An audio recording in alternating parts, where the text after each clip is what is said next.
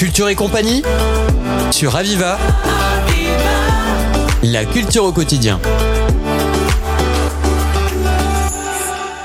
Bonjour à toutes et à tous et bienvenue dans notre émission. Aujourd'hui, nous sommes en compagnie de Charlotte de Béarn, vigneronne et gérante associée avec votre mari du château de Jonquière. Vous avez pris la gérance il y a 10 ans. Vous êtes venue nous parler du château et de son histoire. Pouvez-vous commencer par nous présenter le château ainsi que son histoire? Oui, bonjour. Euh, donc effectivement, c'est un, un, château, un domaine viticole euh, qui a été fondé au XIIe siècle par une famille qui s'appelait Saint-Jean. Et depuis cette date-là, ça n'a jamais été vendu. Ça a toujours été transmis, des transmissions familiales familiale de génération en génération jusqu'à aujourd'hui, donc dans ma famille depuis 900 ans. Donc c'est un domaine euh, agricole, une propriété agricole depuis toujours, puisqu'on a des archives qui remontent jusqu'au XIIIe siècle et qui parlent déjà de vignes, d'oliers euh, et de blé. Et euh, c'est certainement resté dans la même famille puisqu'il y a toujours eu un réel attachement à la terre et à l'agriculture. Aujourd'hui, on ne fait plus que du vin sur une dizaine d'hectares. Et ce qu'au niveau bâtiment et architecture, ce qu'on ce qu'on voit aujourd'hui, tel que c'est aujourd'hui, pardon, euh, ça date du XVIIe siècle, donc de l'époque Renaissance. D'accord. Et comment s'est passée la transmission euh, pour le château? Donc, bah, comme je disais, le domaine euh, a toujours une vocation agricole. Après, la production de vin s'est arrêtée dans les années 60, et c'est mes parents qui ont réhabilité la cave, la cave de vinification dans les années 90. Et donc, le château de Jonquière fait du vin depuis les années 90, et donc mes parents ont été parmi les premiers à croire au potentiel des, des terrasses du Larzac l'appellation actuelle. Et nous, on est arrivé en 2014, euh, enfin 2012 pardon exactement, euh, après euh, des études commerciales euh, rapidement. On avait 24 ans et on a décidé de reprendre avec mon mari qui, à la base, voulait plutôt s'orienter vers la restauration. Moi, je voulais reprendre le domaine peut-être un peu plus tard. Et finalement, on a décidé de reprendre. On avait 24 ans et on a repris à 26 ans. Donc il y a une dizaine d'années.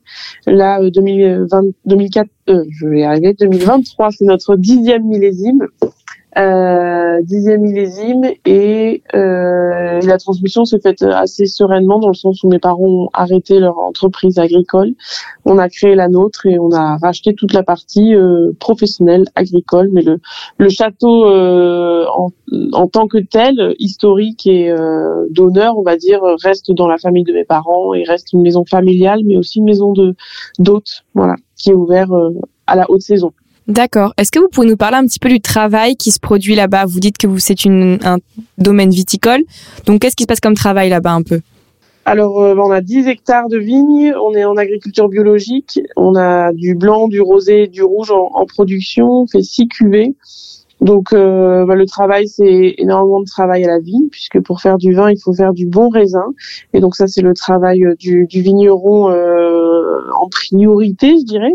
Euh, donc tout au long du cycle végétatif, que ce soit à la taille, aux travaux de printemps, que ce soit le travail du sol, euh, la, la, lutte contre les, les maladies ou et les vendanges, évidemment, qui sont actuellement. D'accord. Voilà les vendanges, euh, c'est en ce moment. Hein. On a vendangé euh, hier et on vendange demain. Donc on produit 40 euh, 000 bouteilles à peu près, en, voilà, dans les trois couleurs. D'accord. Tout à l'heure, vous nous parliez du fait qu'il y avait des maisons d'hôtes. Donc, je suppose que le public a accès un peu au château. Est-ce qu'il y a des visites qui sont organisées? Oui, alors euh, bah, il y a trois formules, je dirais. Euh, il y a une formule en visite libre où il y a un papier euh, avec une visite un petit peu guidée en autonomie avec des points où j'explique l'histoire du, domaine. Après, il y a des visites guidées que que je présente euh, donc euh, bah, guidé par moi-même, hein, avec euh, visite historique du château et ensuite visite des caves, explication de l'élaboration du vin et dégustation. Et ensuite, depuis peu, avec ces terrasses du Larzac, donc l'appellation et le syndicat, on a mis en place une, une web app. Donc c'est des, c'est une, une application très facile d'accès où on peut faire des circuits dans le vignoble des terrasses du Larzac à la fois une route des vins qui va vous mener euh, vers plusieurs domaines et à l'intérieur du domaine, vous pouvez faire des visites guidées. C'est des podcasts que vous allez écouter sur votre téléphone avec un parcours. Et donc là, c'est une visite encore plus poussée euh, dans les vignes euh, où on va expliquer un peu plus le travail général de la vigne, mais aussi l'histoire. Donc voilà, il y a, y a plusieurs formules de visite. D'accord. Et en dernière question, selon vous, en quoi le château de Jonquière fait partie du patrimoine du département?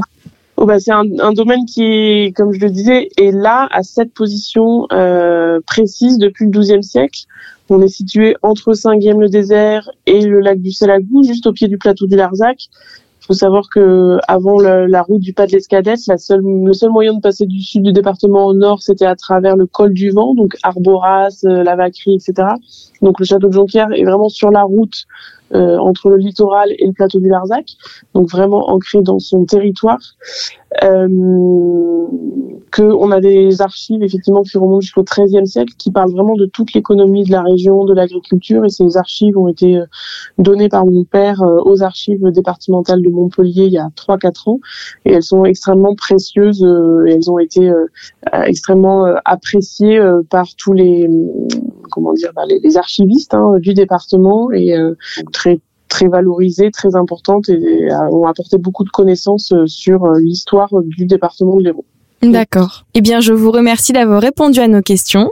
On le, on le rappelle, nous étions en compagnie de Charlotte de Béarn, vigneronne et gérante associée avec son mari au château de Jonquière. On le rappelle quand même, l'abus d'alcool est dangereux pour la santé, donc est à consommer avec modération.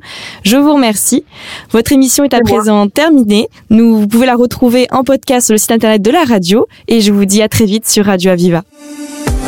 C'était Culture et compagnie sur Aviva. La culture au quotidien.